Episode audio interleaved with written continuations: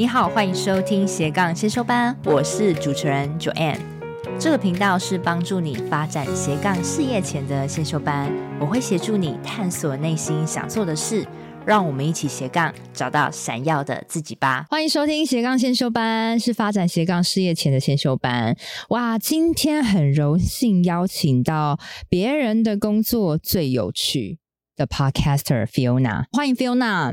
嗨，大家好，我是 Fiona，我的 podcast 节目叫做《别人的工作最有趣》。那其实我们就是一个讨论职场的节目嘛，所以我可能会做很多不同的职业开箱，然后有时候也会讨论一些职场有趣的议题。欢迎大家有空都可以来听看看，非常非常有趣。为什么会邀请 Fiona？我相信如果大家有在听我的节目很久，你最近应该发现这个节目，它现在开始慢慢的就是。屹立不摇，在职业类别的第一名。因为你知道我，我是一个很喜欢关注就是排名的人，所以我以前就发现，因为有时候我在第一名、第二名，然后发现，我靠，怎么有个新节目挤挤上来了？然后我就有点啊，这个节目怎么那么厉害？然后就看到你在这个商业类别，还有就是全台的 Podcast 的的这个总排名，好像也到了前几名，对不对？对，最高的时候有到前几啦，刚开始受到关注，但是现在大概都是在六十名、五十名左右，这也非常强。因为我做过 Podcaster，我做了很很多年了嘛。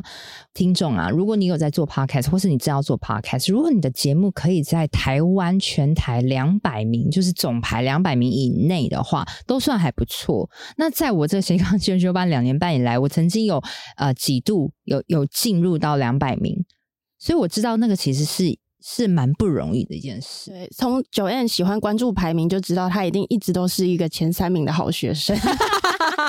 我现在还好了，但是我以前做节目的时候，哎，我现在第二名了，哎，第一名了，要第三名了，然后，哎，第六名了。反正我大概我的节目大概是在六名、八名以内啊，八名以内在在 run 啊。然后我的节目企划呢，他就帮我写一个邀约信，然后希望我可以。上 Fiona 节目蹭一下流量，所 以所以我不敢，所以我在 Fiona 你这个节目我是讲那个我以前工作黑卡工作，没错，超级感谢你那一集好精彩哦，对，大家真的要去听一下别人的工作最有趣，然后你搜寻黑卡，然后也因为这一集也让我增加不不少粉丝，还有到一个商业合作，所以我真的很感谢 Fiona，太棒了，真是太好了。所以呢，我今天来拷问 Fiona，你当初是怎么样决定要做 Podcast？因为你本身也不。是在做这一行广播，你本身也不是吗？不是，我完全可以说是门外汉嘛，就是从头学。但是我那时候会开始做 Podcast 这个平台，是因为我之前。其实也跟你的节目很有关系耶，就是斜杠。嗯、因为我其实斜杠了很久，后来出来开了工作室，哦、然后我一直都是在做行销企划跟广告投放的，嗯、所以我斜杠了很久，稳定了之后决定要出来开公司。然后那个时候我就把正职的工作辞掉了，嗯，那辞掉的是我就多了八小时，对，我就觉得哎，我是不是可以尝试一些新的东西呢？然后那个时候 Podcast 作为一个新媒体就开始在起飞。我那时候应该是二零二零或二零二一。年，嗯，可是我的节目那个时候还没有开始创，我只是有这个想法，然后我就想说，好，那我是不是这八小时的时间，我做一些新的尝试，我就来开个节目好了，嗯嗯嗯嗯，所以就开了这个别人的工作最有趣，对啊，但是我就切入重点，直接问，你是做到了第几集之后开始飙升这个排行？我觉得我好像有分两个阶段，嗯，就是我其实从刚刚讲。嗯、呃，开始想要做这个节目，到真的要做节目，我其实想了很久，然后决定这个主题之后，我就做。然后前十集我都觉得我不知道在录什么，就录的很烂。好来，我来去听一下，多烂，就真的什么都不懂嘛。然后就是器材那些，我也是一支麦克风哦，然后专访两个人这样子录，诶，然后我就录了很久，都是以这样子的状态。但是我第一次流量有比较起来是。好像在大概第十几集的时候，小小的起来了。那时候还是非常小。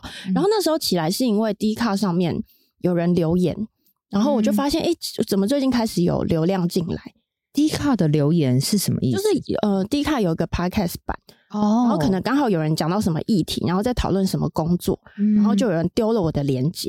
所以那个时候就哎、哦、开始有人来听了，所以所以其实从这个过程中发现，Dcard 其实是可以耕耘的。你去 Dcard 可以，就是贡献一些知识，或者你看别人哎曾经提到什么，然后你去发把你的节目给大家听，哎，我学起来了，好好干货哦！真的，我觉得一开始是这样，嗯、可是那个时候都还是很少的状态，因为毕竟 Dcard 的 Podcast 版不是一个大版。对对。对然后第二次比较明显的起来，是我被突然间有一天我就发现，哎，为什么我进了前百？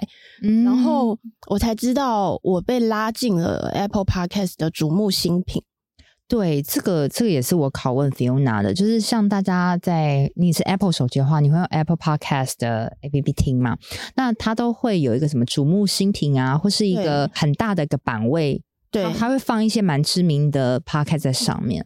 哎，那你为什么会被推去瞩目新品？瞩目新品，我其实真的没有做任何事哎，所以我猜。他是不是 random 选，或者是他可能会有一些主题，你刚好 match 的话，他可能会挑你，我不知道。嗯，因为其实我自己也是别人截图给我，我才知道。哦，然后我就想说，为什么我最近的流量一直往上？一定是发生什么事嘛？对，对，对。然后，但是这件事情又跟我无关。然后我后来才知道，哦，我好像是进了那个瞩目新品。然后那一两个月哦，一直有流量进来。嗯。然后之后我就知道，哦，Apple 的版位好厉害哦。然后我就去申请了首页的其他的版位。可能 Apple 有一个连接是你可以贴进去之后，你可以去申请。我希望你可以 promote 我的节目啊。然后为什么要 promote？你要去填写一些资料。然后我填写之后又被选中了，上了那个上面有个大版位。对对，然后那个时候流量就开始更飙，对起来。这个我真的是，他真的是很佛心。我说你到底是去哪里申请 Apple Podcast 的广告版位？然后他就丢给我 link，所以你们听到自己真的有福。我到时候会把这个。Apple Podcast 申请版位的链接放在这节内门大家。对，但是我必须说，我去，我有去申请、欸，哎，对，然后没有上。我跟你说，我自己持续也有申请，哦、我也没有上啊，所以我也不知道为什么。它是 random，就是说进，就是我可以一直申请，就是。他好像是说一个月还是两个月你可以申请一次，可是其实很多人在申请这个版位，但是我觉得。大部分都不太清楚他选的逻辑，因为像我最近去看他选的逻辑，他也没有在选啊。他最近都是放一些，比如说喜剧类的前十名，或者是他推荐，可能顺应了时事，还有还有就是他选什么，我们并不知道啦。对啊，而且你会发现，其实，在上面有很多版位是长期会出现在那里的人，他都不会。掉下来 很棒，但是我觉得 Fiona 就是做这个事情之后，Fiona 是不是你还有去申请其他平台，比如说像 Mixer Box 啊，或者 Spotify 等等？对，如果我要申请的话，我那时候申请 Apple 是，我其实就觉得我蛮幸运，我那时候申请是第一次，他就有投，就是我就上那个首页，那是我第一次。在你指定的日期吗？不在，不在，因为我那时候给的。档案都错误，就是因为我不会做图嘛，然后我就自己乱做一个图，然后丢出去，然后他就回信给我，他说我们想要 promote 你，可是你给我的图都是错的，你可不可以补正确的图给我？嗯、所以在我申请后的好像一个多月才上，OK，对，才上正确的这样。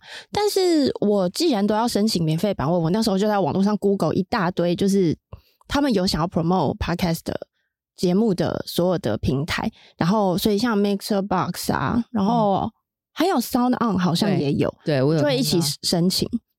那最后，但是 Sound On 是不是好像也也有也有推播你的节目，对不对？Sound On 好像是他有把我收在商业类别下面的一个小群组这样子。嗯、然后我知道 My Music 好像有，可是那个就不是申请的，嗯、有时候他们会自己去抓。对，所以我觉得 Fiona 做对很多事情哦，就是你其实这一系列，我觉得也不算是幸运。然后很多人说啊，其实是幸运运气，但是我都会看背后的东西，因为如果你今天一直在做你的广告投放跟你的政治，你你并没有把时间挪出来想你其他可以做什么事，你就不会搞出这个 Podcast。然后 Podcast 也是一样，持续耕耘，持续约来宾，其实都是很费力的，跟费时的，你还是有持续做。然后呢，你也会开始知道说，哎，这个 Apple Podcast 有用，所以你你会去找一些数据，然后去去找一些资料，去让自己更被看到。其实是点点滴滴有做事才会串起来。对，因为我就是企划背景嘛，然后我很喜欢看数字，所以我那个时候其实。嗯呃，我每次上线的时候，我都会看这一集，比如说这一周的下载量好不好啊，然后去判断他们可能对这议题有没有兴趣，嗯，我要不要继续往这个方向走。所以为什么会常常发现，诶，哪边好像又有我的版位出现？就是我有时候会看到这个数据好像不一般哦，是不是有什么地方有在帮我导流？嗯，然后我才会发现，像其实 KKBOX 有在推播我，我后来发现是因为为什么我在后台看到用 KKBOX 听我的人那么多，嗯，就是相比一般的创作者，好像比。力比较高哦，所以我就去看，哎、欸，果然他就是 有一个开口在推我。对，那你有去申请吗？没有哎、欸。哦，我觉得我觉得是这样子，就是你已经被看到了，因为你现在已经在前几名了，你被你被看到了，那其他平台也会看到，然后想说，哎、欸，这个节目应该不错，然后就陆续推这样子。我觉得有可能。然后还有，我觉得有一个是。职业真的在讲职业开箱或者是职业探访的节目，相对没有那么多。真的吗？不是很多职业类，我们职业类不是很多，大家讲职涯探索这种的，好像是。可是我觉得好像真的一直持续做的没有很多，感觉好像没有那么多哦。而且你你都是专访一些比较有趣的工作。对，其实我那时候就是都是访问我有兴趣、我好奇的，所以我都会去找一些奇奇怪怪的。我就比较哦会把。办公室的放在后面，因为办公室我就觉得无聊啊，好想象嘛。啊哦，所以其实 Fiona 真的是企划能力超强，因为大家还不知道她过去的背景，对不对？你因为你刚刚在路上跟我聊一下，我们刚刚在路上遇到啊，一起来这，他跟我讲说，你之前是在做媒体的。对，我其实我我如果访问 Joanne 那一集有提到的是我做秘书的经历，但其实我一开始做秘书之后三年，我对媒体很有兴趣，我就跳到传媒，然后那个时候是做传统媒体的企划，就是电视广告啊、公车、户外、捷运等等的。嗯，那学了这些东西之后，网络广告就开始起飞。嗯，所以我那时候就很想要做网络广告，我就。跑去另外一间公司，我就换了工作，然后专门做网络广告，然后大概做了应该有六七年。嗯哼哼，对，嗯哼，做了六七年之后，我又觉得精疲力尽，因为那时候加班加实在太凶了。对，那很超哎、欸，媒媒体媒体业相很辛苦啊，然后常常加班到凌晨都是很正常的。这可是因为那时候做了数位很久，你会觉得对这东西又很喜欢，但是又觉得。好像不希望自己的人生就只有上班跟睡觉这样，所以我后来呢，我之前工作的老板他又找我回去当秘书，嗯，然后我就去做了秘书之后，我就开始斜杠接案，对，所以其实像 Fiona，他现在自己有开自己的公司，对，因为算是网络行销公司啦，对，对不对？就是你有帮人家做广告投放，然后呢，也有帮人家做广告企划，对，主要就是企划，然后投放，然后还有我们比较擅长就是数据分析。看广告背后数据分析，所以真的是学这个，真的是有一天会派上用场。现在就现在就在你的节目上应验，因为你会，我觉得你你有个很棒，就是我没有的特质，就是你会去找背后一些蛛丝马迹，然后去放大它。那像我就是这种。一直在录节目，我其实很懒得去看那些数据啊。但是其实这个是有迹可循，可能我要向 Fiona 请教一下，这样让我节目可以更被听到。你节目很多人听，我觉得节目很有趣，而且都是讲斜杠的事情。我觉得这本来就是现在很流行的议题。对啊，只是我觉得我差一个突破点，可能我真的是要找你请教。就是如果说像比如说像台湾前五大或者前十大，嗯、像瓦基这种节目，就是我好希望有一天。我的节目被被登上那种五大十大，这是我的一个目标啦。哦，我继续努力。好，我继续。我现在已经一一周两集了，我现在就是持续，因为我现在破一百多集，我现在对啊，我觉得你好强哦，朝向朝向两百集。我真的，一周一更，我都觉得好辛苦。你怎么可以一周两更？你之后 会吃，你之后一定会习惯。刚开始那个前三十集、五十集还是在阵痛的时候，对。然后你因为你要访问来宾嘛，对。其实访问来宾，你好像比较少被受访，对。啊，你们觉得受访比较容易？当然，我觉得容易超多。我跟你讲，真的是当主持人是最累，因为你脑袋要是想接下来会怎样。对，那来宾就讲他自己的事情就好。对啊，你就是分享故事，所以我觉得受访是好玩的过程，很好玩呐、啊。你今天就让你晋级做自己，太好了。上次你让我做自己，现在我让你做自己。所以其实主持人是不容易，因为你要一直去策划。你光找这个来宾，你可能要花一些时间，然后你要去写访纲，他的这个流程你要做企划。嗯、到现场的时候，因为来宾他的个性、他的回话速度、内容你也无法掌控，那你有没有办法把它圆起来？就是这个很考验你的机智的脑袋，所以你会有点累。对，包含这就是，所以你你一周要一根，其实是对于一个新手是蛮大的挑战。但是我相信 Fiona，因为其实你口才也不到差，所以你一定会在 Podcast 里面锻炼你的口才到一个极致。没错，我觉得口条其实你随着做节目越来越久，嗯、你会一直进步，进步飞速，而且它影响到可能是你，比如说你现在也要帮人家做广告投放，如果个当有个新的业主来的时候，你你很容易成交。就我觉得这个东西真的是需要训练，就是你要怎么表达一个事情清楚，让对方了解，然后再来就是你在讲述的过程，对方是不是舒服的？真的，对。所以 Podcast 它其实是一个很好很好锻炼口才跟结交人脉的平台。对，其实如果你在准备这个过程当中，像我前十集，我就会觉得我都不知道我在讲什么。我也是啊。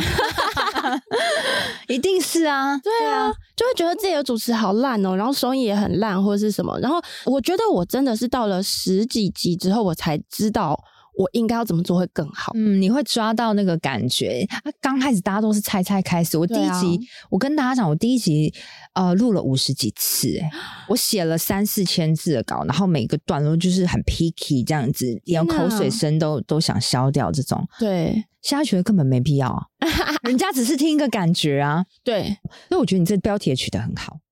我那时候，我刚刚有提到嘛，就是我其实从有这个做 podcast 的想法到我真的开节目，其实我觉得好像花了半年多，都在计划嘛。我其实真的都在想我应该怎么做，然后呃，我想了好几个主题，然后也有试过不可行的，然后最后最后我才选定我要用职业来做。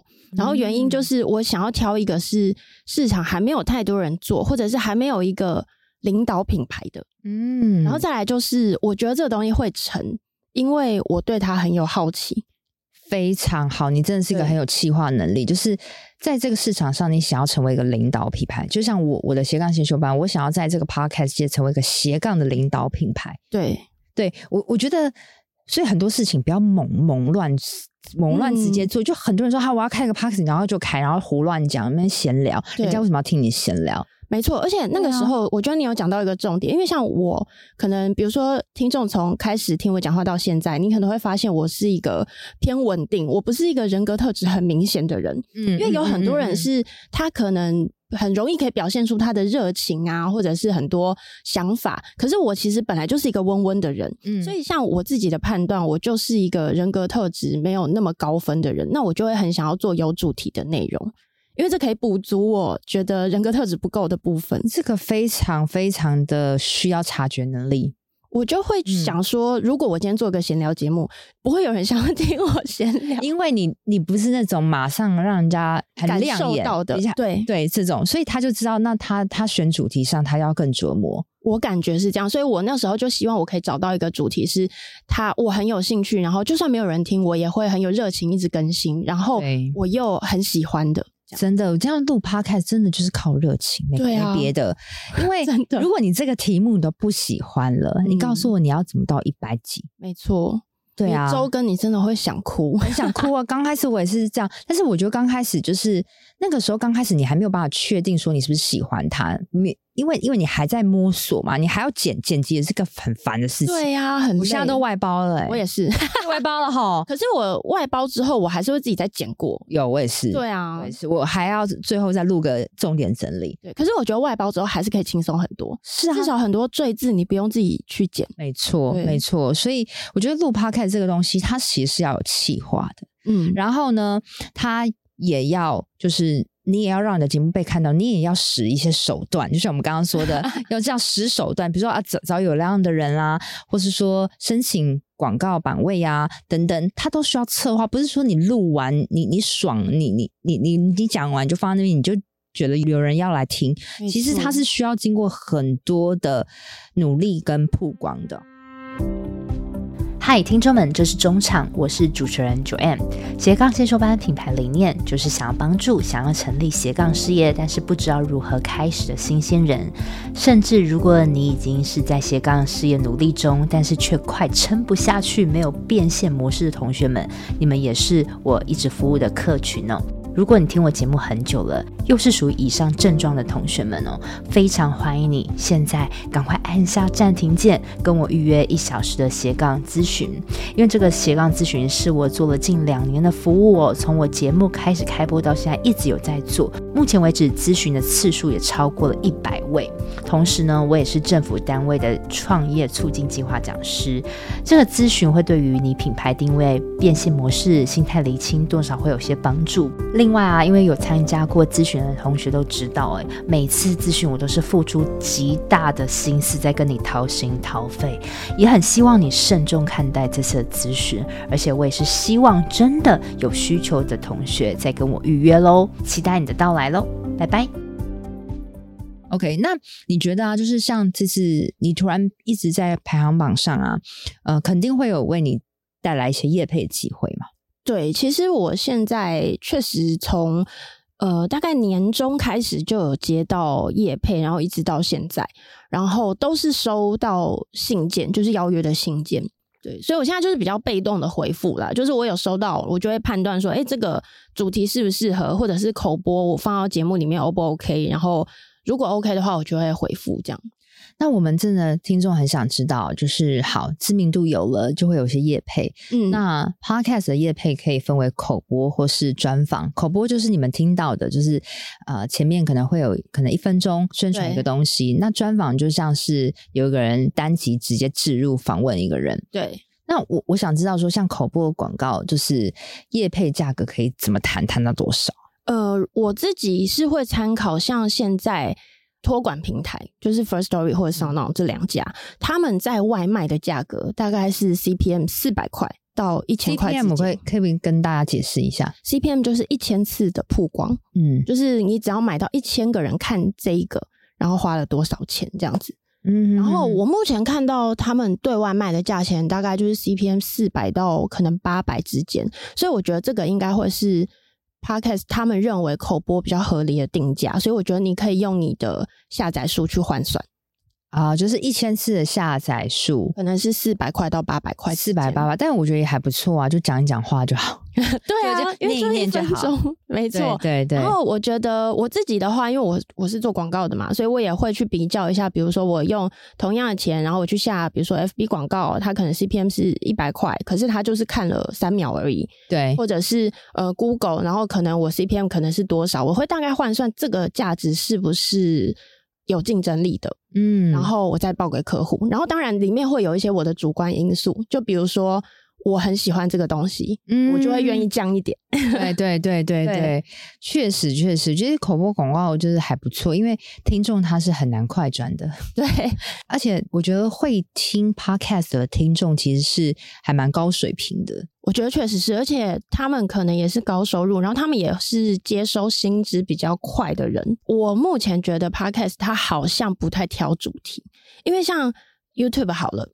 你会发现它一些可能新三色的主题，或者是现在热门的主题，会有很多人想要听。嗯、对，可是我觉得 Podcast 是，就算我讲一些冷门的主题。它还是可以维持一定的流量，而且他们比较愿意深度去听，然后还有听的时间很长，真的。所以为什么我可以靠这个 podcast 搞成一个生意啊？就 就就是因为听众他他会长期听你的观点，嗯，他会被影响。那被影响之后，你是一个正直正派的人，如果你有个好的产品，其实非常好造成导购。但是我觉得经营 podcast 也不是很容易，因为我们 podcast 的流量其实还是不是像 YouTube 那么大，对，它起不来，它是一个小圈。圈里没错，但是我我一直尝试，我没有办法出圈出圈。后来觉得好像不出圈也还好，因为啊，你放在 YouTube 上，不仅没有很高的转换率以外，你可能还会被公审说：“哎，你今天穿着什么这样子，你长成这样，怎么怎么的。”没错。对啊，我那时候访问制作人 Ken，嗯，他就说他觉得 Podcast 有一个很棒的地方，就是大家都找不到留言的地方在哪，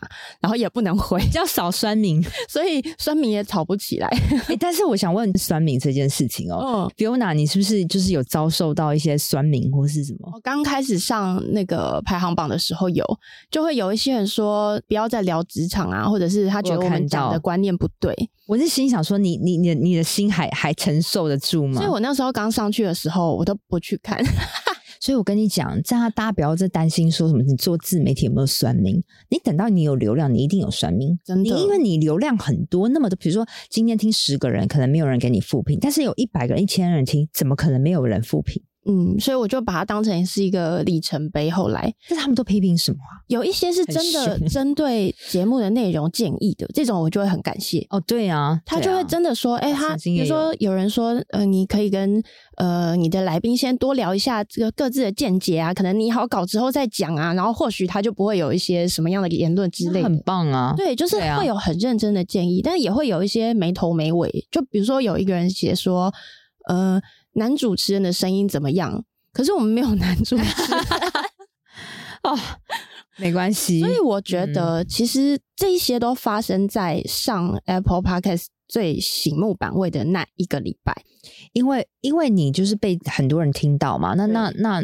嘴巴讲在人身上，多多人就是会有。批评吗？没错，所以我觉得，当你突然得到很巨大的曝光的时候，因为那些人是冲进来听嘛，那他不一定是对你的主题有兴趣，他可能是有人推播给他，他就看了。对，那他有可能就会不喜欢。可是像我后来那个版位马上就被拉掉了嘛，那之后我的流量持续有成长，但是就不会再有这种负评，因为那些人是，是留下来的人，对，而且他是主动来听的人，嗯、或是主动找到我们的人，或是直接就是订阅你的节目，然后每一周就直接听，那就比较不会有这个问题了。对啊，所以其实有酸民就是因为有流量啊。对，对啊，所以就是一体两面嘛，没关系。我们我们既然就是要经营自媒体，你就是会必须要承受，就有一天会被攻击嘛。就算你不是经营自媒体，你可能也会被攻击。这世界上就是就是如此的。就算你在办公室好了，你当主管，啊、也不可能所有的员工都喜欢你嘛。对啊，是一样的道理。可是我后来就觉得，如果我更认真的做我每一集的节目内容的话，那就算他讲我也不在意，因为我自己会觉得这每一集我都蛮喜欢的。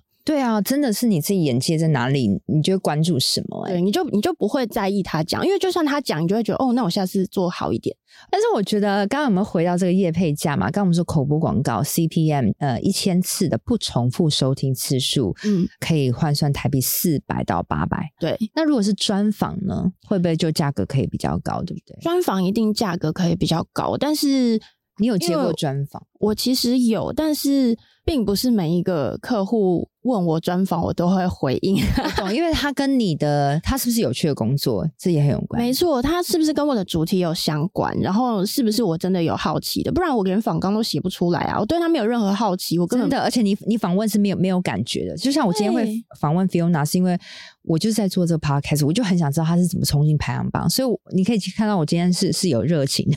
对，我觉得这个热情超重要，就是你你到底是不是对这个东西。真的有好奇，你真的想要知道。嗯、那有时候我收到这个，我觉得主题可能就不合适。嗯，那我也根本连开都不会开给他。嗯、对，所以我我我我觉得像听众一定很想知道，那他这样专访的一个业配可以到达多少？其实这个 range 非常大，因为我我听过有两万的，有四万的，我也甚至听到有二十万的。我我最高有听过三十，对啊，对啊，就是像可能前十名的那一种，嗯，嗯，那确实会会为你带一波人啦，哦。但是你好带一波人之后，你的服务是什么？这个你有没有办法接得住？我觉得也很重要。所以，嗯、呃，这个这个 podcast 它就是你慢慢经营嘛，那你越做越好，累积了一些粉丝之后，厂商就会相中你，那你。越来越好，你可以提高就是你的价格。对，我像我现在就会觉得这件事情是我比较在乎的，就是就算今天是专访也没关系。那这个内容是不是我可以做出一集很好的单集，让听众听了之后会觉得喜欢，他还想要听下一集？如果他可以达到这个目标的话，我才会去接。如果不行的话，或者是我判断我觉得这个好像我听众没有很有兴趣，诶，我找不到适合切入点，嗯、那我就会说，诶，你要不要下口播广告？对，这个很重要，因为我记得之前有个 podcaster，他跟我说，他之前就是流量有起来，然后他一直接企业界的业配业配，然后最后把他节目搞垮，因为听众很简单啊，他就会觉得节目不好听。对啊，所以你看斜杠先修班是不是很纯？我也超挑，因为我知道我的获利来源不是来自于业配，因为我是有我的公司，我的服务，嗯，所以你一直让那些你没有感觉的人访问，然后你得到那几万块，那你损失其实是更巨大。对啊，不要看太浅，对不对？而且像我们是职业类别嘛，所以我们是隶属在商业底下，对对，超多那种投资理财老师想要上我的节目，哦，那那就跟你的主题不同啊。不同啊，而且重点是，是有趣吗？除非有趣啊。对啊，但是问题是我又对这个不理解。我根本就不了解这个东西，我也不敢仿啊。对啊，对啊，我不知道问什么问题，所以大家不要觉得叶配很好接哦。嗯，真的，所以所以说你要光靠这个 podcast 来获利，是用叶配的方式获利是完全没有办法的。其实我觉得可以耶，也可以，我觉得是可以的，但是你就要认真的做这件事情，因为像我之前是媒体代理商，我其实也做很多。网红媒合的工作过，嗯，所以我会知道这个东西要怎么弄，只是我还没有认真的去做。嗯、就比如说，你可能就是要做一份精美的报告嘛，sales kit，对，sales kit，然后你就要说，比如说你的流量是怎么样啊，然后画一些线图，告诉他说我节目一直在成长哦，嗯、然后我口播大概是怎么多少钱啊，然后完听率，这表示有多少人数一直留，就是留在这边听这个节目，嗯，就是。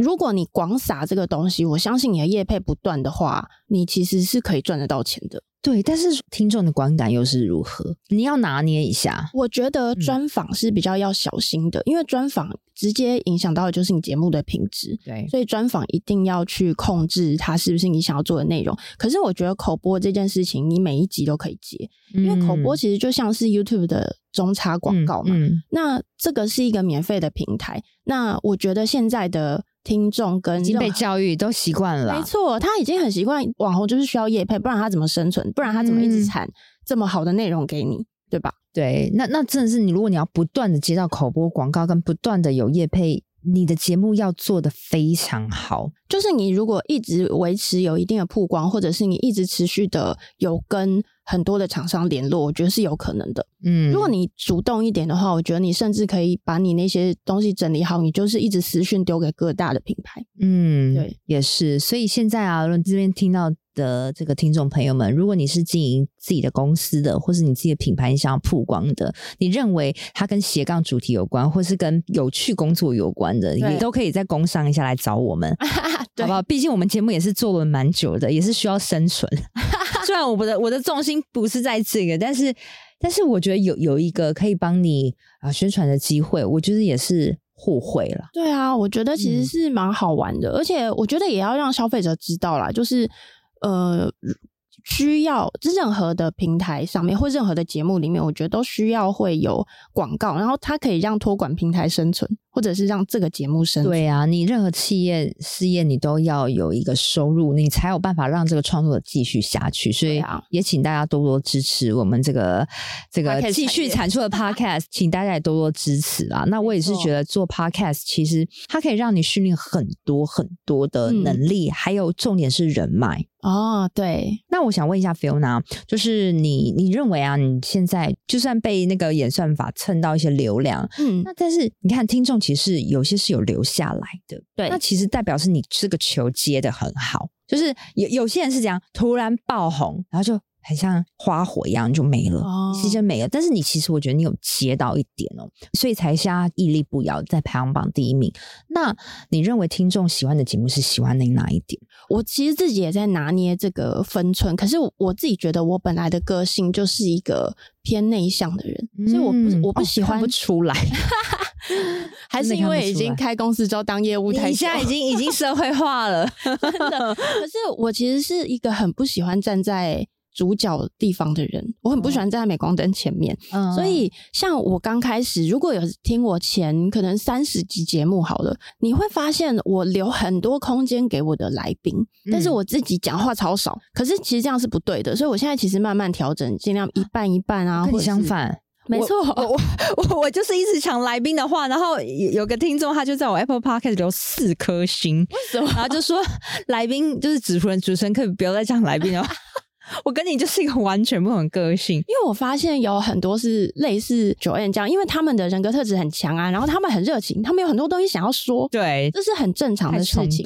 但是我觉得你们是很适合做自媒体的人，然后像我的话，我其实我觉得我比较是幕僚个性一点，但是我又对这个议题很好奇，所以我觉得我的听众可能跟我一样，他是真的对这个东西好奇，然后他们也想要知道更多的细节，他们其实就是另外一个你啊。我感受可能是这样，所以对他们来讲，他们可以接受的是，哇，有一个人他一直问出我心中想要知道的问题，然后我听了每一集，嗯、不管是时间长短，他是不是都有解答到我想要知道的事情。真的，这是一个非常非常重要的事情。就是我常教别人做 podcast 的时候，我都说，其实你你这个频道，你要问来宾什么问题，其实是你要对你的听众交代的，嗯，就是你要站在他的立场去想，他想知道什么。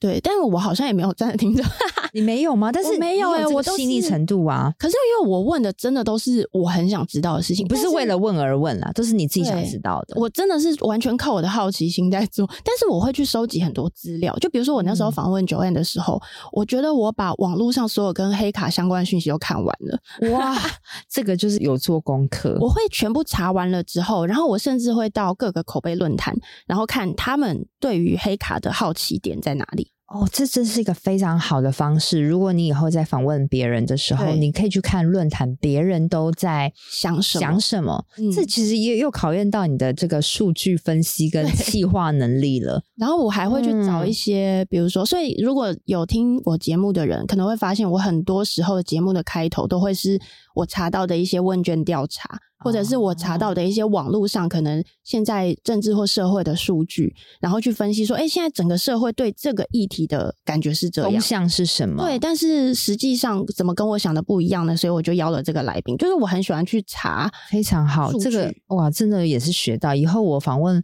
访港的时候，就不要靠着我自己的直觉，我可以靠一些现在大家都谈什么风向，嗯，所以是大家会喜欢你的节目留那么久，也是因为你有解决别人这个好奇心。对，我感。应该应该是这样。好，那我再想问一下，你你录了那么多集，里面有没有印象深刻？觉得录的最好跟最差的一集？我觉得可以公告吗？我觉得我我可能不能说是哪一集，但如果是最差，我其实觉得我前面录的很多都很有进步的空间。我等一下要去翻来听。哎、欸，我甚至第一集，我有朋友听了之后，还跟我说：“哎、欸，为什么你要在厕所录音啊？” 哦，就是是音质的关关系吗？音质音质不好，然后那时候也不会访问，然后就是好像又又问不出什么重点的感觉啊。这个必经之路啊，成长过程。对，所以我觉得如果是差的话，就我觉得都会觉得好像每一集越做越好，真的会这样子。嗯，然后如果是最好的一集，我好像没有觉得哪一集我真的有到一百分，就是我每次印象深刻的一集吗？最印象深刻哦，我其实最近有一集访问了监所管理员，他在监狱工作，这是一个公务员。那你怎么会找到他啊？他是我的听众，他私讯我的。哦，太酷吧！他监所的管理员，一个女生。然后他，我也是认识了他之后，然后我才我要听。对，我应应该即将上线，就是因为那一集我真的是欲罢不能，我录了一个半小时。也可以剪成上下两集啦。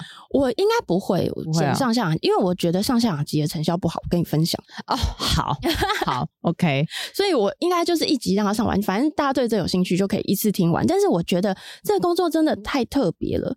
然后那个，先先先保持神秘啦，先不要讲，这样我们才能听啊。没问题哦。所以我一看哦，就是你看你这个节目的定位就做得非常好，你就是探访一些稀奇古怪的工。工作，然后可以让我们这个听众知道，哇，世界那么大，还有人在做这样的事业。没错，我也很希望我的听众，嗯、比如说他会对职业有兴趣，一定就是他要么是上班族，要不然就是还在工作领域很努力的人嘛。那如果你听了别人的工作，你觉得他们很辛苦，那你其实可以更珍惜自己的工作状况。那如果觉得他们的工作好像很轻松，你可以胜任，我也很欢迎大家，就是你赶快转职去试试看。对呀、啊，就是让你开拓另外一个可能嘛。对啊，所以我觉得也是因为我自己觉得我之前那份工作真的也是蛮神秘跟独特的，我就去我就去报名了，没想到就上了这样子。太有趣的工作了，那集大家一定要来听黑卡那一集。对对，这是我唯一首次在一个节目大谈，很非常的真实的揭露我之前的工作啊，然后带给大家一些想象。那你觉得你在 Podcast 上上越做越有名，有没有为你的公司增加一些收入？呃，因为我在节目上面并不会去讲我真的常常做的工作内容，嗯，可是我觉得是有的耶。但是通常来源都会是可能来宾或是来宾的朋友，他们可能在就是看我准备节目，或是慢慢跟我聊天的过程中，哦，原来你有提供这样的服务，然后你有企划的能力，对，嗯，然后他们就开始介绍一些人，或者是他们对我有兴趣，这样子。嗯，所以其实如果你做一个 podcast，你最终最终你还是要有个可以卖的东西，我觉得是比较好啦。就是说，嗯，好，你你你 podcast 上面没像像你像别人公司最有趣，他没有一个卖的东西，但是他知道哦，你背后有公司，对。那那你就会有一个可以导购的东西，如果说有个人脉，人脉来了，你可以接得上，对，你可以导到你自己的服务上，嗯，它可能是 Podcast 本身带来的，就像我的话，就是很明显嘛，就是斜杠课程嘛。那你的话，并不是 Podcast 本身，但是是你自己的公司的服务。对，我觉得，因为现在大部分的人在做网络生意，一定都会需要广告投放跟企划的能力。嗯，那这个球你就接得上。对啊，就是比较我没有那么直接的连接，但我觉得多多少少间接的连接还是很有帮忙的。那今天真的是非常感谢 Fiona 来到斜杠学熊班哦，我觉得这集可以给。你正在做 podcast，但你发现你一直都没有收听量，或是你快要放弃 podcast，我跟你讲，其实还是有救，好不好？你要需要动点头脑，然后去多做一些业务开发。嗯，好，那希望这集呢对大家斜杠的 podcast 之路很有帮助喽。那我们就下周见，拜拜，拜拜。好，听完这集啦，我想在重点整理之前，先跟大家说声抱歉哦。我自己听完这集之后，我觉得天呐，我的话也太多了吧。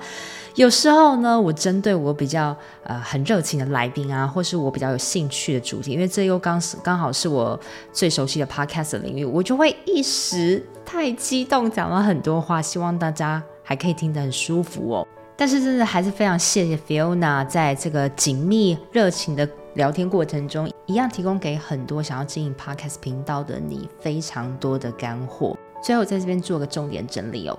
第一个，Fiona 提到说，如果你想要宣传你自己的节目的话，你可以到很多的讨论区，例如像是 Dcard 的 Podcast 版呢，还有就是别人在讨论某个议题的时候，你在下方回复你的节目，然后让他知道，哎，你的节目里面有他需要帮助的内容，这是一个非常好的行销方式哦。那再来第二个就是。你可以多善用 Apple Podcast 的宣传的申请，那这个宣传的申请的链接我会放在这节目的内文，那大家可以有事没事就去申请一下，不一定会中啦，因为我自己也没有中过，如果有中，我再跟你们分享有没有真的有成效好了，但是我我相信是一定有成效，因为 Apple Podcast 的大版位像是瞩目新品啊，或是精选啊。这些它都会成为一个大家非常一眼就看到的一个宣传版位。那除了 Apple Podcast 之外呢，你也可以去看很多播放平台，像是 Mixer Box 或是 SoundOn Firstory。如果他们有好的宣传的管道的话，你也要去申请看看。反正多一个申请就是多一个机会。再来第三个重点，Fiona 她是非常在乎节目企划的。她说啊，她花了。半年的时间来企划这个 podcast。首先呢，他会先去了解说，诶，做这个有趣职业的类型的 podcast 是不是没有很多？那他怎么做出差异化？那他有想要把这个 podcast 做成一个职业类开箱的最领导的品牌。其实这个是非常重要的心法，因为他有他的一个格局，他也知道要怎么样与众不同。这是对于一个企划。者来说非常重要的心法，在他也很有觉察能力，因为他觉得他的个性就是温温的，并不是性格非常外显的，所以他要做一个很有趣、很凸显的主题来。补强他的人格特质，这也是很聪明、很高招的。所以呢，你们如果也是属于觉得想要声音也普普，形象也普普，所以你就要在节目企划主题上面多下一些功夫，更多搜寻跟研究市场的走向哦。在第四个重点，我问到 Fiona 口播业配广告该怎么算价码呢？他说可以算 CPM，大概是四百块台币到八百块台币。所谓的 CPM 就是一千次的曝光。如果说你这一集节目它有一千次不重复点击，那你可以接的口播价格大概落在台币四百到八百块。但当然还是很看厂商跟你的协调啦，这只是一个供参考的数据。那如果你是要整集置入的话哦，就是你有个来宾，他要整集在你的专访上面访谈，他听过有些人是开两万或是三十万都有，那也就是要看你们的沟通的状况。但是他提醒我们一点哦，专访要很小心，因为如果你一直接专访的业配的话，也会影响了你整个节目的调性跟走向，那损失的就是你很大批的听众，还有你降低节目的一个质感。所以你千万千万要小心，跟你的节目题材是一致的。那反而是口播广告，其实不限主题都可以接，因为它是短短的几分钟嘛。在最后的最后，当我问 Fiona 说：“哎，你觉得为什么你的节目一直被大家喜欢，一直抢攻这个排行榜呢？”他说：“可能是因为他会用自己的好奇心去问很多来宾他想知道的问题。那他的好奇心其实也就是听众的好奇心。他非常有热情做这个节目，所以呢，听众也会感觉到他积极热情的感觉。那他的题材也非常的新颖，所以也是大家留住的关键。”好喽，那希望这集对于你经营 Podcast 节目有一些帮助。我们下次见喽，拜拜。